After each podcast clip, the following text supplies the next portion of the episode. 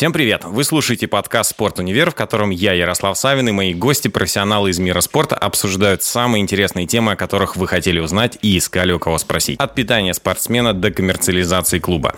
Ну а чтобы наш первый выпуск нашего подкаста вам точно был интересен, мы позвали одного из самых видных и цитируемых футбольных функционеров последних нескольких лет в российском спорте, вернувшего футбольный клуб «Локомотив» на вершину, экс-президента футбольного клуба «Локомотив» Илью Леонидовича Геркуса. Меньше чем за час мы постараемся узнать все, что требуется для того, чтобы стать президентом или генеральным директором футбольного клуба, а также какие шаги надо сделать, чтобы стать ближе к этой цели. Это «Спорт Универ», ваш проводник в мире профессионального спорта.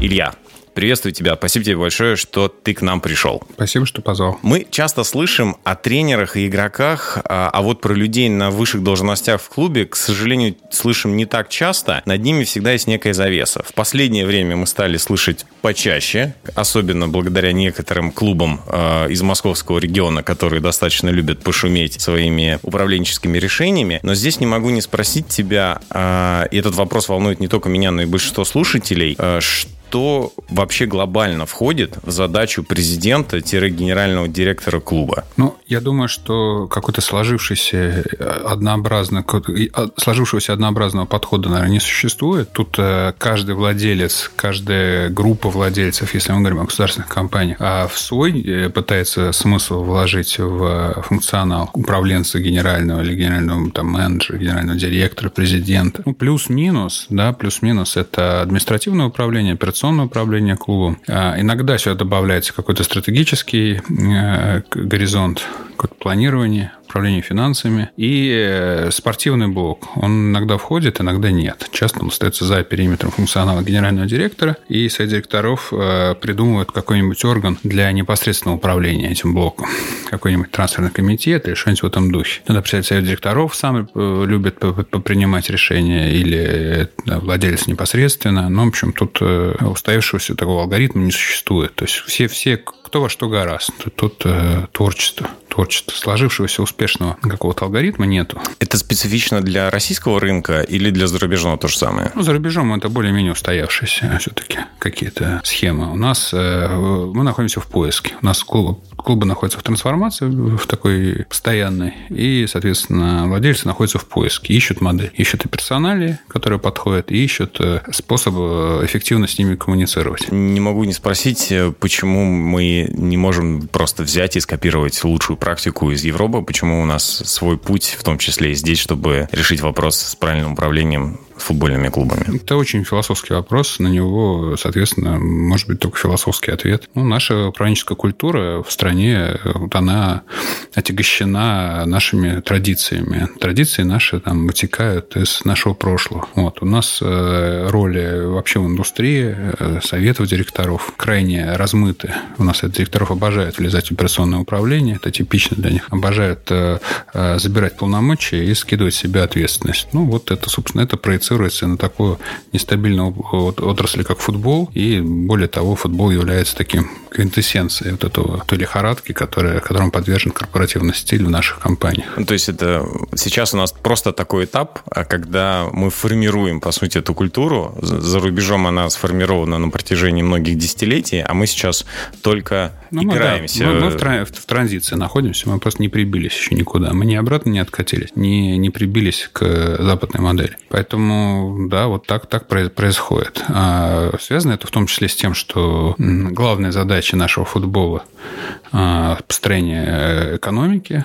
и на уровне клуба, на уровне лиги, на уровне федерации, она не завершена, и более того, она, она там сделана незначительно ни на одном из этих уровней. И, собственно говоря, иногда даже такой задачи не ставится. Поэтому вот как только это будет ставиться, когда экономика будет в главе угла, тогда, собственно, с полномочиями будет понятнее. Потому что полномочия, функционал, организационная структура следуют за стратегическим целеполаганием. Если с ним проблема, то есть проблема со всем остальным. В самом начале ты сказал о том, что а, в том числе зависит от позиции, собственно говоря, собственников, какую они выбирают форму. И если мы смотрим, например, на международные, на международные клубы, мы видим, что очень часто часто, в том числе там, управленцами клубами становятся партнеры либо сотрудники владельцев из других бизнесов. Владельцы Челси, Сити, Монако, китайские владельцы, они очень часто люди, которые управляют клубами, они работали с этими же владельцами в каких-то других бизнесах и подтвердили свое реноме там. А при этом есть примеры, например, как сейчас новый генеральный директор Барселоны, которого привел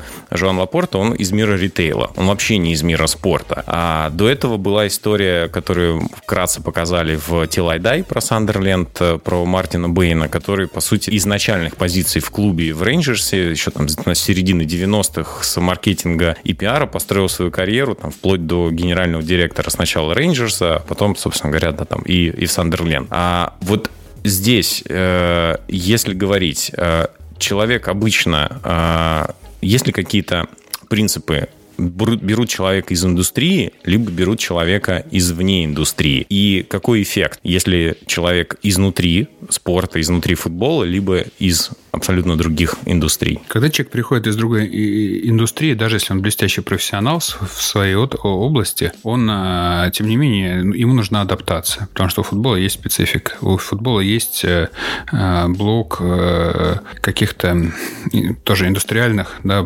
повторюсь, э, индустриальных знаний, и их нужно воспринять.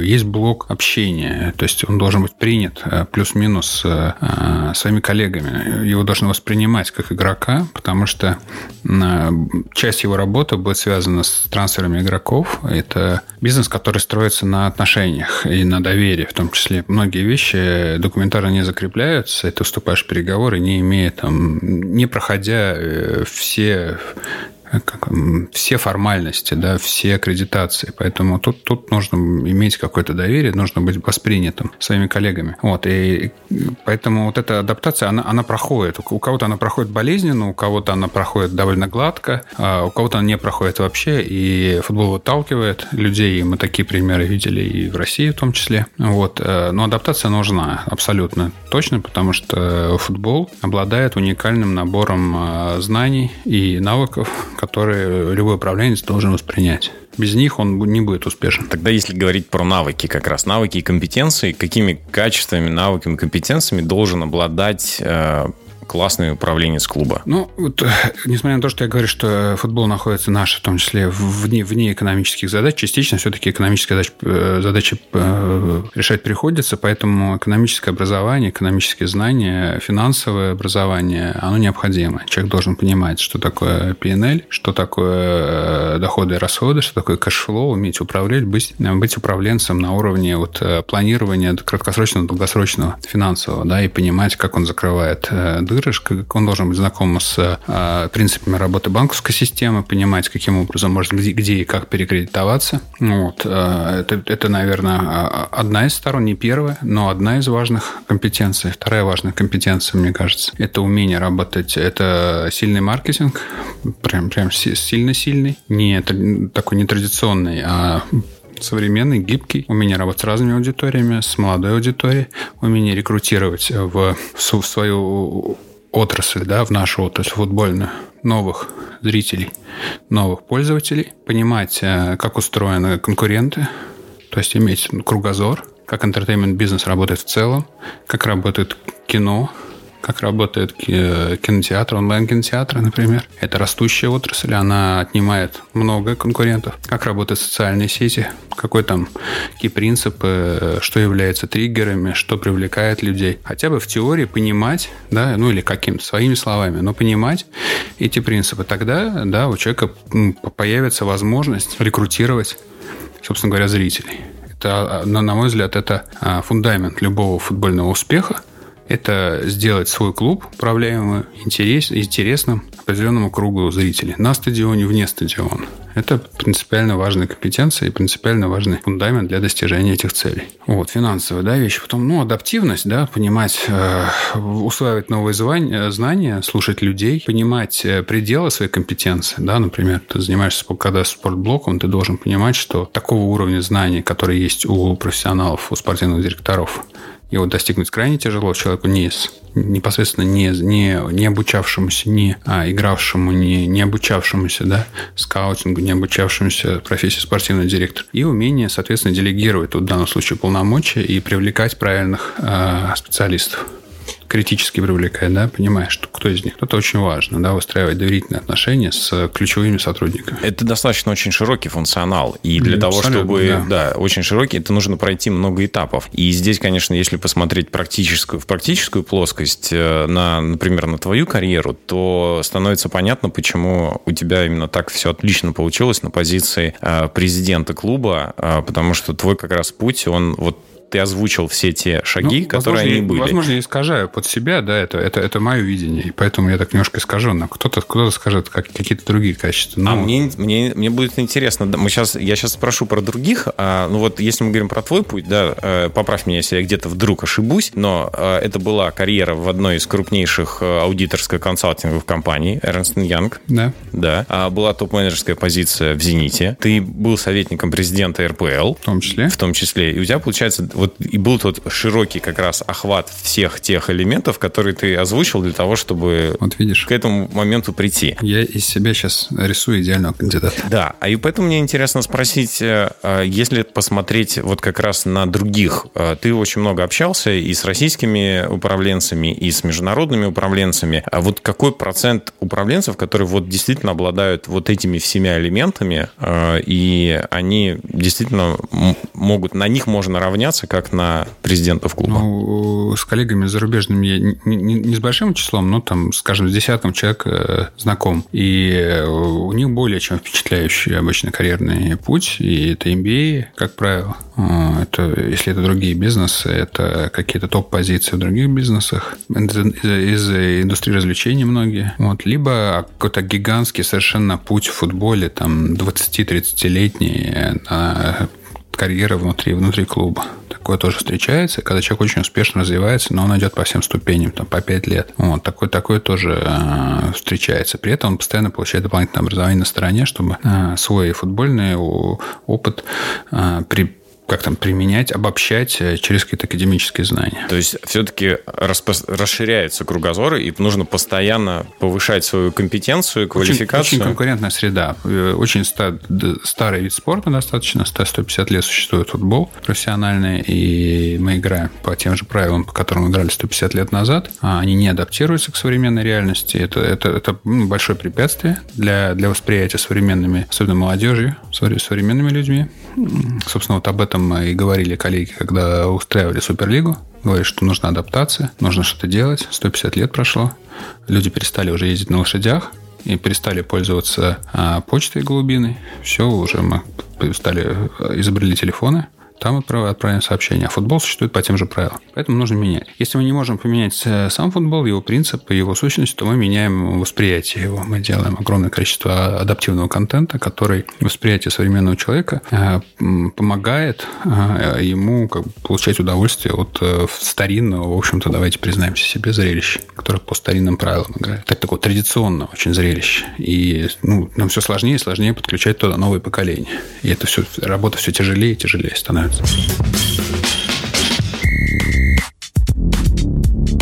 Поскольку футбольный клуб это в том числе это бизнес, это как большая корпорация в зависимости от размера. Со всеми оговорками, да. Да, да, да, со всеми оговорками, конечно, да, а, понятно. И причем и в России, и за рубежом. Мне показалось, что прозвучало, что а, одним из как раз фундаментом краеугольным а, должно быть образование базовое, именно связанное как раз с экономикой, с финансами, для того, чтобы понимать как раз... Ну, это может быть не базовое, но это даже довольно глубокое знание все равно, мне кажется потому что иначе у нас, у вас будут экономические проблемы. И вы не будете понимать... Тут, тут есть два риска. Первый риск. Э, люди рискуют слишком сильно и загоняют компанию в долги и банкротят ее ну, компанию клуб, либо в обратную сторону боятся этого исхода и не используют те финансовые рычаги, которые возможны. Есть люди, которые э, постулируют, проповедуют, что у компании не должно быть долгов. Это тоже какой-то совершенно несовременный метод. Да? Если вы можете брать и отдавать безболезненно, да, то это тот рычаг, тот ресурс, которым пользуются абсолютно все бизнесы во всем мире. Конечно. У всех есть кредиторская задолженность, у всех есть банковский кредит. Надо просто этим пользоваться разумно. Это орудие, инструмент, у которого есть тоже э, инструкция по использованию. Им пользоваться э, иногда опасно, но в умелых руках это абсолютно нормально. Это как э, пользоваться газовой плитой. Можно, в принципе, обжечься. Но большинство людей этого избегают. обученных. Если про дополнительное образование, ты упомянул MBA. А, вот сейчас очень популярно, очень много становится, в том числе в нашей стране, факультетов практически в каждом вузе по спортивному менеджменту и маркетингу. Сталкивался ли ты с ними? А, сталкивался. Меня время от времени привлекали там здесь или там выступить. И я общался с студентами, очень часто, и даже брал на работу студентов. И ну, кто-то из действительно дельные ребята и э, настроены на карьеру, и у них что-то получалось, у кого-то там меньшей степени. А, да, это тут нет, опять же, универсального кода ключа. То есть э, такое образование существует, и иногда оно дает результат. Оно сейчас в том числе становится и высшим, потому что многие Я университеты, выше, да. да, да, именно как выше от, открывают. А в этом случае, получается, спортивный менеджер, в него туда наполняют этот э, факультет различными как раз компетенциями. Есть ли в мире удачные примеры, может быть, если ты знаешь, людей, которые как раз из спортивных факультетов куда-то вышли? Тут я не воздержусь от ответа, я не знаю. Просто, просто не знаком. Я еще, ну, Тут я не думаю, что прям все упирается в образование. Наверное, есть и, и, и, и такие примеры, и удачные, и обратные примеры. Вот. Но из классического экономического образования, мне кажется, вполне можно, или, ну, условно, маркетинга вполне, вполне возможно. Если есть специальное спортивное, то это тоже точно не препятствие, это, наверное, дополнительное преимущество. Но это не залог успеха сам по себе. То есть, закончив спортивный, э, там, вуз по спортивному направлению по, по направлению спортивный менеджмент, гарантии успеха вам никто не даст, что вы, абсолютно точно на следующий день после выпуска будете наняты на работу генеральным директором клуба премьер-лиги. Ну, это, это, к сожалению, ну, да, не, нереально ввиду многих обстоятельств. А если вне образования поговорить, э, ты говорил про понимание футбола, что, безусловно, нужно быть в контексте, нужно понимать, что такое футбол, понимать, как он устроен, как внутри выстроены процессы. Есть ли какие-то еще требования? Вот если бы ты, как человек, который назначал бы генерального директора клуба, на который ты смотрел, стаж, предыдущие места работы, послужной список? Ну, это, это каждый раз э, набор, он плюс-минус там колеблется сумма этих э, слагаемых вокруг какого-то одного значения. Побольше стаж, там поменьше кругозор, поменьше э, побольше кругозор, поменьше стаж. Ну, мне кажется, таким, таким еще основным эмоциональным такой, таким качеством человека, он, конечно, должен любить игру, безусловно. Он должен э, понимать болельщиков, понимать, что это за люди, любить их.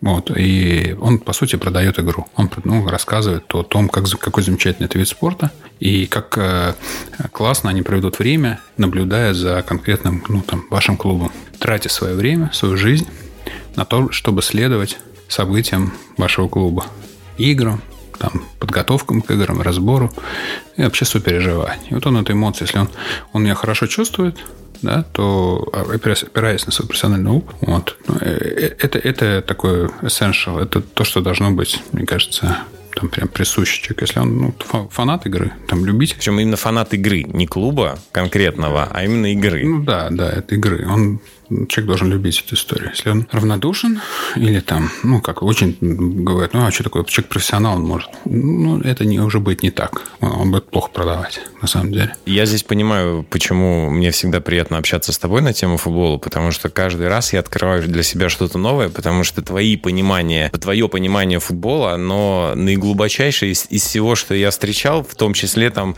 некоторые общения и с тренерами, в том числе премьер-лиги. Поэтому с тобой всегда приятно на эту тему пообщаться, причем не только, не только, естественно, про российский футбол, э, понятно, и про международный, и действительно вот про само явление футбола, почему оно э, такое увлекательное и цепляющее я, я сотни краснею, миллионов. Я, я покраснел. Сейчас сижу красный. Да, хорошо, что мы в подкасте. Хорошо, это, это, это не, не будет заметно. Это мы попробуем, да, для сторис отдельно это подснять.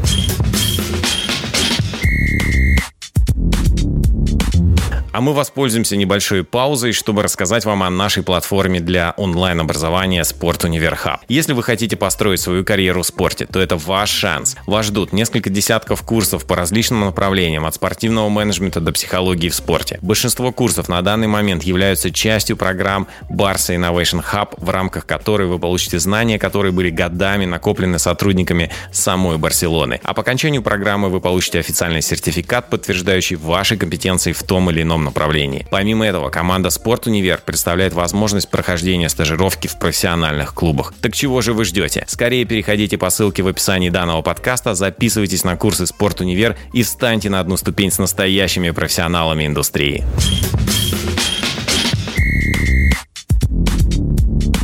Как люди попадают вообще в мир спорта? Ты человек, который пришел не из мира спорта в мир спорта. И есть ли какой-то путь, по которому можно пройти, если ты хочешь начать свою карьеру в спорте? Ну, я думаю, что какого-то стандартного пути нет, но вакансии время от времени открываются. Вакансии финансовые, вакансии в маркетинге. Сейчас очень много вакансий в, в, в, SMM, в управлении социальными сетями, в розничных продажах, там билеты, работа со зрителями, стадионы сейчас замечательно замечательные в стране появились огромное количество прекрасных стадионов. Мы, наверное, по количеству стадионов современных сейчас э, ведущая страна в мире. Ну, по крайней мере, на нашем континенте ни у кого столько нет стадионов прекрасно. Вот. И какие-то вакансии есть. И дальше все зависит от человека, да. Такой линейной карьеры, лифтов э, карьерных э, иерархии четкой не выстроена по разным причинам. Проявлять себя можно, двигаться можно, и там до уровня среднего менеджмента понятный путь, и до него можно расти. Дальше уже там есть элемент случайности.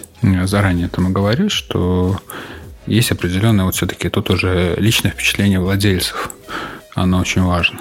И какой-то там набор м- случайных совпадений, да, то есть там по каким-то там а, причинам, по неудовлетворительному, неудовлетворительному перформансу место освободится и будут искать на рынке людей. Вам может повести, выбор упадет на вас но это не, не факт, что так произойдет. Прямо здесь очень захотелось спросить, можно ли проактивно как-то на это влиять, и что нужно сделать о том, чтобы ты попал в некий пул людей, э, которых рассматривают на высшую позицию футбольного клуба. Неважно, в России либо за рубежом. Ну, кейсы, делать кейс, кейс за кейсом и ждать время. Ну, это, это карьера, требующая в том числе временных инвестиций. То есть люди проводят 10-15 лет. Э, ну, пара моих коллег, ну, которые внутри выросли, они выросли за такой период. Если мы посмотрим на футбольный, э, на футбольный тренерский мир, то сейчас видим, что особенно из Германии большая плеяда молодых тренеров, которых, которым доверяют и которые становятся... Ну,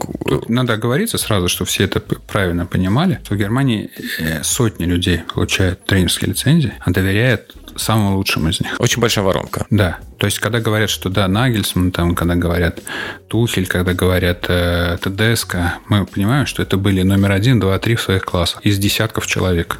Это не просто там э, тренеры молодые, да, это лучшие ученики в классе, это люди с красными дипломами. Это, это, мне кажется, очень важное такое обстоятельство их успеха. Вот, да. И при этом до сих пор на рынке есть, естественно, и большое количество тренеров старой формации, и в том числе их тоже назначают на руководящие посты, на должность главного тренера, в том числе и, например, Реал Мадрид, который сейчас Анчелотти обратно вернул. Здесь вопрос, вот в том числе, если мы будем это переносить на а, управленческие позиции внутри клуба, здесь что лучше для клуба. Это новые тенденции, новые веяния, это молодые специалисты, молодые эксперты или давайте лучше положимся на людей, которые 30 лет в футболе, они все знают, они знают, как управлять и так далее. Ну, у нас нет такого слоя менеджеров, которые 30 лет в футболе успешно а, чего-то достигали. У нас их таких людей единиц. У нас, в принципе, среда менеджерская в футболе не сформирована. В индустрии десяток десятки человек, не сотни. То есть мы плюс-минус друг друга все знаем прям очень хорошо, очень давно. И выбор зачастую идет между вот, вот этим маленьким, тонюсеньким этим слоем и вот действительно людьми другими, из других индустрий, там какими-то коллегами и так далее, и так далее, а, сотоварищами и прочими людьми. Очень часто оттуда люди черпаются. Часто бывшие футболисты рекрутируются, в том числе на административные должности. И, ну, собственно говоря, тут вот эта дихотомия, выбор между старыми проверенными кадрами и молодыми специалистами, ее особо нет. И молодых, как бы, вот у нас действительно не очень принято молодым доверять. Это, это, это, это такое, такое есть, такая тенденция. Но там и на проверенные кадры особо не опереться ввиду отсутствия там массы какой-то этих кадров Есть там один-два человека, может быть, и то не с 30 лет, там летним опытом, там 20 максимум. То есть для того, чтобы нам, опять же, история, а, мы берем на Германию. Если мы хотим повысить количество молодых людей, которым, на которых можно доверять, неважно, будь это тренерская позиция, будь это административная какая-то должность, будь это генеральный директор, нам нужно как минимум увеличивать воронку людей, которые будут внутри спортивной индустрии, которые будут хотеть в ней развиваться, которые хотят будут ее развивать дальше. И здесь, конечно, вопрос, какими программами их лучше всего готовить. Тут э, еще и такое можно обстоятельство привести в пример, что вот, например, есть клубы э, премьер-лиги, безусловно, все, все замечательно, большие, структурированные какие-то организации со штатом, а есть совершенно небольшие, крохотные практически микроклубы на уровне ФНЛ и ПФЛ. И там зачастую по старинке а, обходится без функции генерального директора. А кто же управляет клубом? Есть клубы ФНЛ, я лично знаю, которые управляются владельцем непосредственно. Вот он прям вот... Операционная деятельность да, клуба... В, в свободное от работы время. Там есть какой-то администратор где-то там плюс-минус сбоку. А, но основные все там операционные решения принимает а, владелец. То есть он даже не, не, не выделяет этот функционал в отдельную должность. Ну, как и в бизнесе, получается. У нас тоже гигантское количество небольших, мелких, либо средних даже бизнесов, которые до сих пор управляются владельцами и не передаются в профессиональное управление. Ну, да, то есть открыл такой ресторанчик как бы для себя, для души, взял там шеф-повара, взял там главного официанта, а директора ресторана нет. Почему нет? Потому что он считает, что э, ресторан недостаточно большой, чтобы потянуть э, должность управляющего с, норм... с каким-то там понятным функционалом, окладом, кабинетом, даже вот до такой степени. Говорит, ну что, я буду приходить там, смотреть там, э, приглядывать, приглядывать, и даже через день, ну, нормально. Я в этом, в этом режиме меня устраивает. И клуб так развивается, ни шатка, ни валка, да, у него не, так как у него нет выделенного человека с функционалом, у него там провисает одно, другое, у него нет маркетинга нормального, у него нету, не сложился клуб болельщиков, круг, не сложился круг болельщиков, не сложилась какая-то программа коммуникации с местным комьюнити, да, то есть оно, ну, как бы такое комьюнити по остаточному принципу. Кому интересно, те приходят. Специально с ними никто не, не контактирует, не, не взаимодействует. И вот как-то так они живут, ни шатка, ни валка. В, полу, в полунезаметном таком режиме, полуподпольном. Вот. Основные усилия владельцы на, там, на 80% тратятся на, на спортивные вопросы. Купи-продай, там, да, подпиши контракт, а, переведи в молодежку, забери из молодежки. Ну, такие простые, вот эта рутина, э, юридическая большая часть. Ну, да, Такое сплошь и рядом в ФНЛ, в ПФЛ встречается через раз. Можно тебя попросить тогда рассказать о том, э, из чего, собственно говоря, выглядит, состоит день, неделя генерального директора, президента клуба, что это не только спортивные вопросы. Ты, конечно же, озвучил все, весь большой пласт э, задач, которые есть. Но вот если посмотреть на, твою, на ну, твой день, неделю, ну, я, из чего это состояло? Моя конкретно, мой опыт, э, он достаточно специфичен, связан с довольно двумя большими клубами, крупными ну, такими большими клубами, лидирующими, ну, «Зенит», «Локомотив». И это, это хорошо структурировано с сотнями работников э, организации. В одной был заместителем генерального директора, генеральным директором слэш-президентом. И там, соответственно, круг задач э, специфичен. Он, он ближе к э, понятному европейскому, да, намного. И дальше вот от того грустного примера ФНЛ ПФЛ, которую я описал. С чего состоит? Ну, так как, например, в «Локомотиве» инфраструктура находится в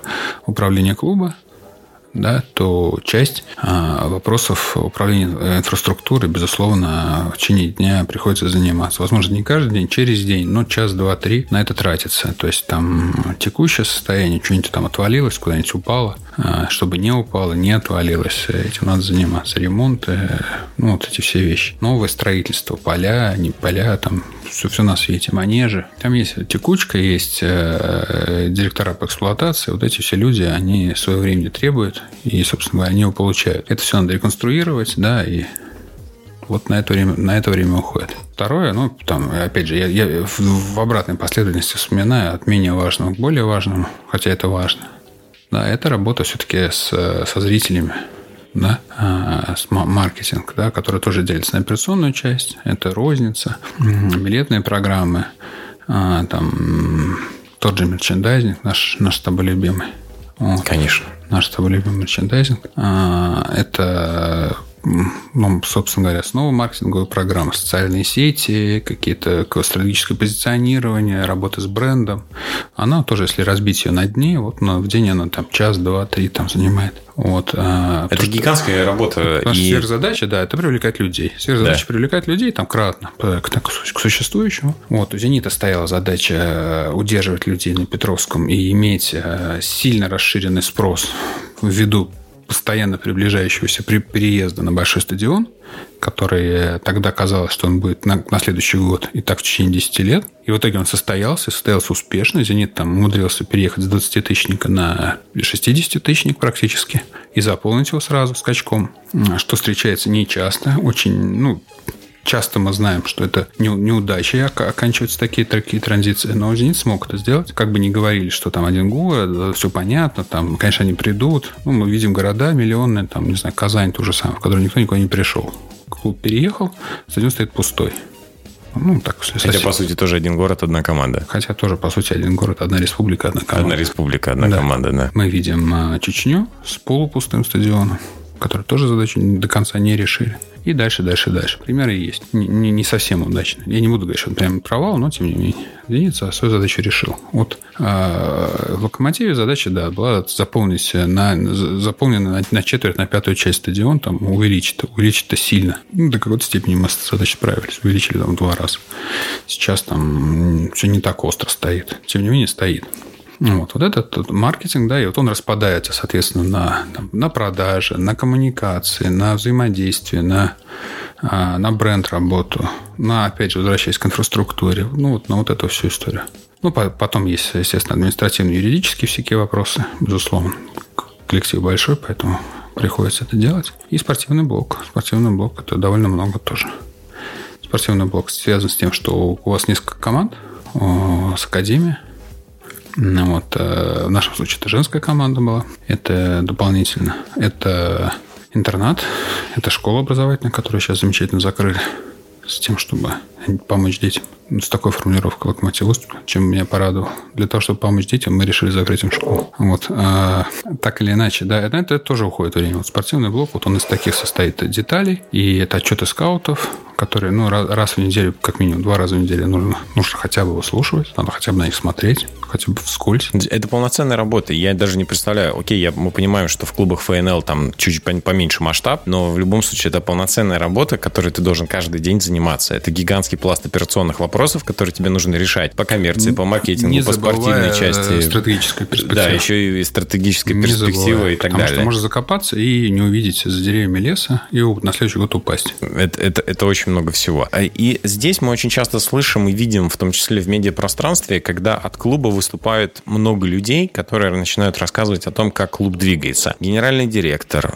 э, председатель правления, э, члены совета директоров э, и так далее. Какое у тебя мнение, то э, как вообще должна выстраиваться коммуникация со стороны клуба? Кто должен быть говорящим лицом? От кого должно идти э, общение с болельщиками и вообще в медиа, с журналистами, со всеми? Ну, это зависит еще раз от политики владельцев. Это если владелец, э, он для каких-то таких своих, для социальной активности все это завел, то, то, то он может высказываться. Тут скорее правило такое, нельзя не, не иметь говорящую голову. Тут, если тут не важно кто, по большому счету, важно, что она есть, и что она говорит, и как она коммуницирует, и как она отвечает на актуальные, на насущные вопросы. Находится она в диалоге с болельщиками или нет? И с, ну, скажем, назовем это общественностью. Если клуб там отмалчивается, и клуб прячется, клуб э, уходит в себя, то свою главную э, задачу быть интересным, он, он ее просто пропускает. Ну, там, вы молчите, ну, и мы про вас забыли.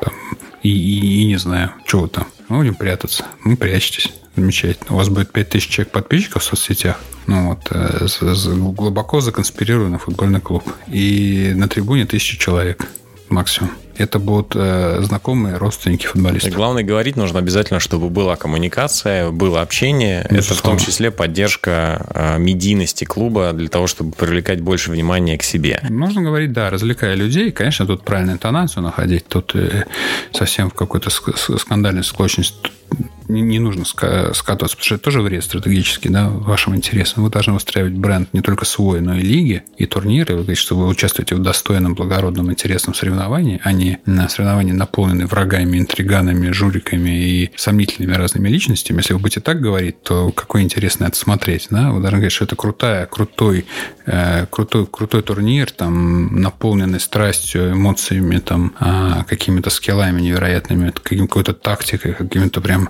интеллектуальными вызовами и какими-то атлетическими прям такими свершениями, да, если это вот, вот так будете продавать, ну, конечно, да, что интересно, что же там такое-то сверхъестественное, что за, там за люди там сражаются. Вот, а если будете говорить, что там жулит нам бесконечно нас обманывать всю дорогу, то, ну, понятно, а тоже вы, вы девальвируете просто, ну, довольно быстро. Есть ли гендерные ограничения и препятствия в э, футболе? Может ли женщина добиться успеха в должности президента, генерального директора? Конечно, но примеров мало примеров мало. И отчасти это с традицией связано. Ну, как я это себе объясняю, то, во-первых. Во-вторых, конечно, все-таки, ну, мы говорим об, об играх мужских команд в первую очередь. Поэтому тут есть определенное тоже, ну, не то чтобы ограничение, но такое как бы обстоятельство.